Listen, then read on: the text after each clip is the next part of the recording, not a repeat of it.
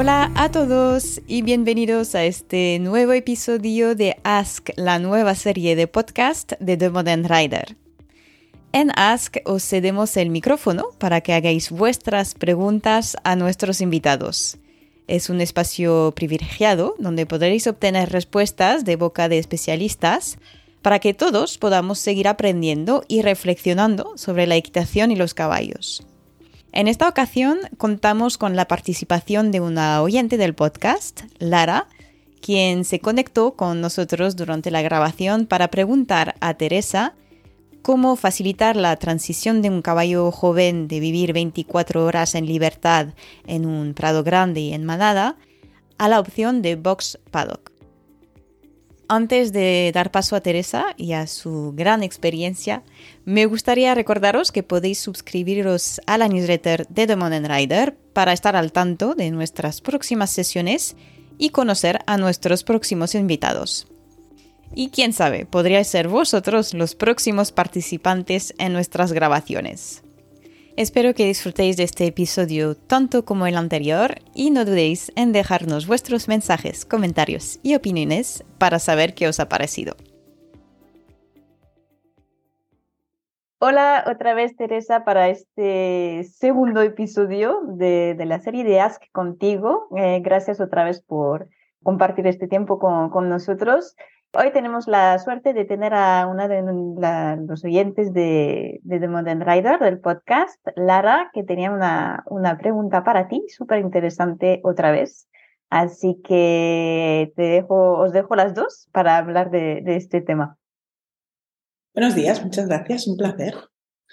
Hola, genial. Muchas gracias a los dos, a ti, Lucy, por este podcast tan estupendo y, a ti, Teresa, por, por brindarte a, a dar respuesta a nuestras dudas. Em, bueno, a ver, te comento. Yo tengo una, una yegua jovencita, recién acaba de cumplir los cinco años, y bueno, lleva dos meses conmigo. Ella antes vivía en un prado muy extenso con otros caballos. Pues había varios prados, igual en el de ella, igual había seis, siete, ¿vale? Era una, pequeña manada.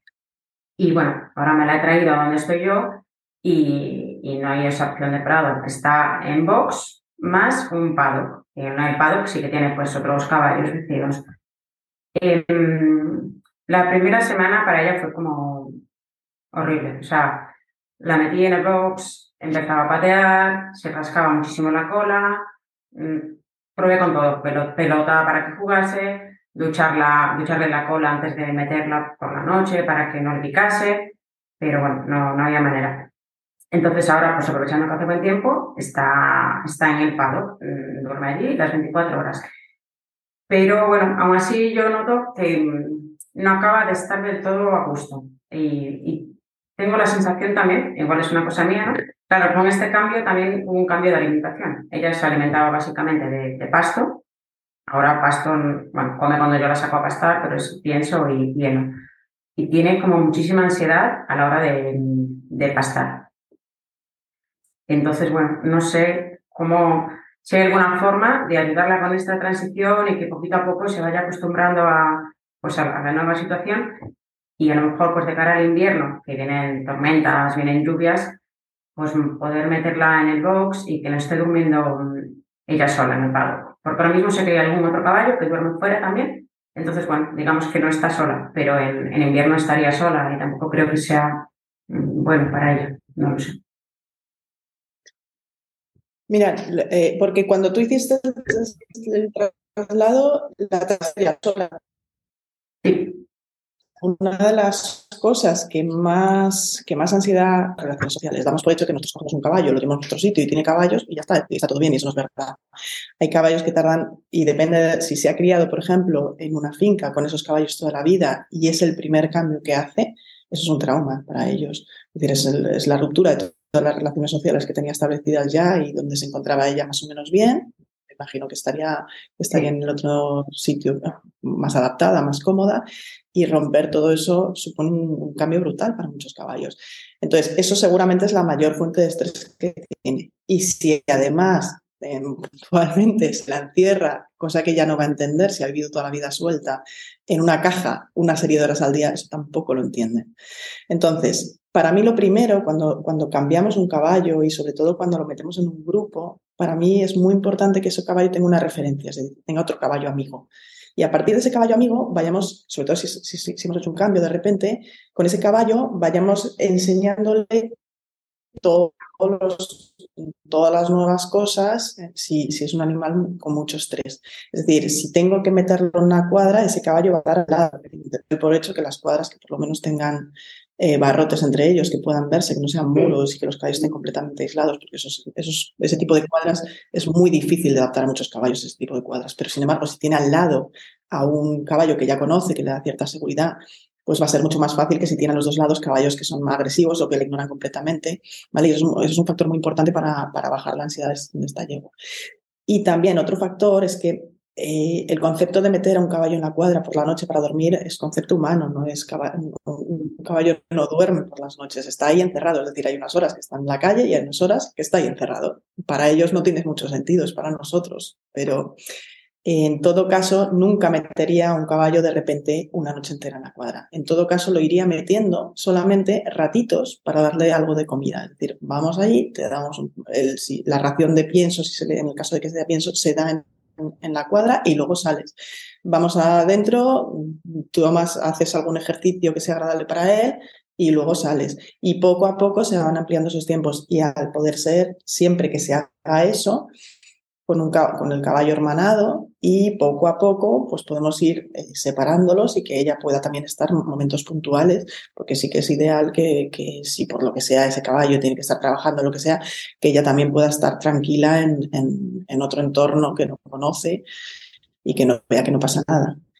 ¿Vale? Pero sobre todo por todo el, área de la sociabilización, que ya esté a gusto con, con, los caballos con los que convive, porque muchas veces el, al integrar un caballo nuevo en un prado se generan muchísimas agresiones hacia el caballo nuevo y eso es muy difícil de, de trabajar con una manada entera. Es mejor incluso aislarlos un tiempo con otro caballo y progresivamente irlos. Claro, en este caso sí que tiene, tiene, bueno, tiene una yegua, una yegua a cada lado, pero claro, no, al ser paddocks no llega a haber contacto físico, digamos. ¿no? Porque pues ah, cada uno en los cercados están aislados. Claro. Entonces sí que pues igual se forman un poquito el morro, pero, pero no hay una interacción. Entonces, mm, como que se me dificulta mucho todo esto, ¿no? No sé si me explico. Y no, y no hay posibilidad de presentarle a los caballos, porque aunque para mí lo ideal es que vivan juntos, que tengan posibilidad de contacto. Si no hay riesgo, si son caballos que, pues, no son, evidentemente caballos enteros es más complejo, o caballos con ciertos problemas de conducta pues es más complejo, pero si no, para mí lo ideal es que pudiesen incluso vivir en el mismo paddock dos caballos. Si no hay posibilidad, sí que haría, sí que la preguntaría a ella a ver porque siempre, si nos damos un paseo con un caballo y les dejamos oler a otros caballos, muchas veces ellos mismos eh, vas a ver que se va a estar más cómodo con uno que con otro. Intentar ponerla con la que esté interesado al lado, no, de, no en el pado que queda libre porque sí. Intentar buscar a ver en cuál de los pados puede llegar a estar más cómoda. Vale, vale. o incluso mm, ya ahí ya no sé cómo, cómo, es el funcionamiento del centro, pero incluso yo la forma de presentar a los caballos al principio, antes de introducirlos en las manadas, es presentar cada caballo, es decir, cada individuo nuevo que me traen, le presento cada caballo de la manada individualmente y luego ya los voy soltando.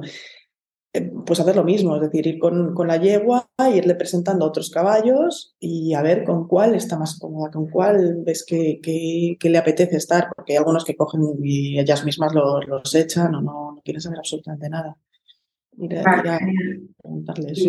Y, con respecto a lo del pasto y, ansiedad, y sabes, el cambio este de dieta, em, yo lo que estoy intentando hacer es, pues a lo mejor después de entrenar, pues dejarla según el tiempo que tenga yo cada día, ¿no? Pues 10, 20, 30 minutos, pero claro, luego retirarla para devolverla al pado, hay días que no, pero muchos días es un drama. Eh, entonces no sé si estoy haciendo bien esto de darle eso que ella quiere tanto, ¿no? Eso dejarla pastar, o, a lo mejor debería trabajarlo de otra manera para ir quitándole un poquito ese... A ver, ahí, ahí no he entendido mucho. Ella sale a un pado pequeñito y ahí no hay hierba, ¿o sí hay hierba? No, hay alguna a otra zona a pastar. Claro. Mm. ¿Y en la otra zona donde vas a pastar, ahí no, es un prado o es que la llevas de paseo? Bueno, según el día. Hay un prado fuera de los paddocks, que por ahí pueden pastar un ratito, y a veces la llevo a pastar a un, la llevo por el monte, hay un prado bastante grande y la dejo allí pastar. Pero, y la duda es, ¿por qué come con tanta ansiedad? La duda es que, por lo menos con respecto a los otros caballos que, veo por allí, ella tiene muchísima ansiedad por la, por la hierba y me cuesta muchísimo luego decirle, ya está bien, ahora toca otra cosa, ¿no? Es que puedes estar viendo dos cosas. Una, que la hierba le guste muchísimo y tiene mucha ansiedad por ingerir, que está muy rica. Y otra, que estés viendo reflejado en cómo come la ansiedad que tiene ya de por sí la yegua. Es decir, muchas veces cuando los caballos están muy ansiosos, comen de manera como muy agresiva, movimientos muy bruscos, muy rápido. Entonces pueden, pueden ser estas dos cosas. Yo creo que es un poco porque con el no, no hace eso. O sea, come bien, pero no con esta ansiedad, digamos, ¿vale? Entonces no sé si como que antes solo comía hierba y ahora no, pues no sé si me explico. Claro, lo que pasa es que el, aleja, si tú la alejas, imagínate, la tienes en un paddock y la alejas de esa zona donde ya más o menos se siente segura y pasa por enfrente de muchos caballos y estás en otra zona que ella desconoce, puede que eso le genere ansiedad en ese momento. Vale, O sea, más que, que ella esté pensando cuánto echo de menos esto que era lo que tenía antes a disposición todo el día. No, no, no creo que vaya por ahí. Si tiene una alimentación correcta y no está muerta de hambre. No, está engordando, de hecho. No debería de ir por ahí la. Yo lo veo más o como que, lo que tú estás viendo es una forma de ingerir ansiosa porque hay un entorno en el que no está adaptada todavía o que le gusta mucho la hierba que está ahí. Vale, vale. Genial, pues muchísimas gracias. Muchísimas gracias a las dos por esta nueva pregunta y, me encanta porque cada vez vamos aprendiendo más. Así que gracias a ti, Teresa, y gracias otra vez a ti, Lara, por participar. Me hace mucha, muchísima ilusión de que, de que ya nos hagamos más, más comunidad con, con participación de, de, de otras personas. Así que gracias. Gracias a ti. Gracias a ti. Siempre es un placer para mí aprender de los invitados del podcast y estoy enormemente agradecida por la participación y apoyo de nuestra comunidad.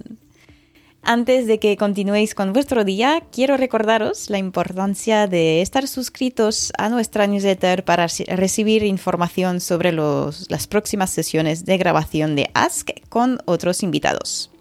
Podéis encontrar el enlace para completar el formulario en la descripción de este mismo episodio.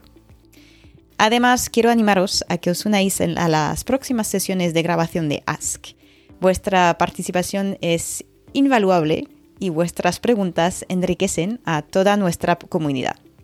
No os preocupéis por sentiros intimidados o por la vergüenza de hablar detrás del micrófono. Estoy aquí para crear un ambiente acogedor y asegurarme de que tengáis una experiencia agradable. Así que no dejéis pasar la oportunidad de formar parte de nuestras futuras grabaciones. Gracias por compartir vuestro tiempo con nosotros hoy y nos escuchamos la semana que viene para descubrir una nueva entrevista apasionante.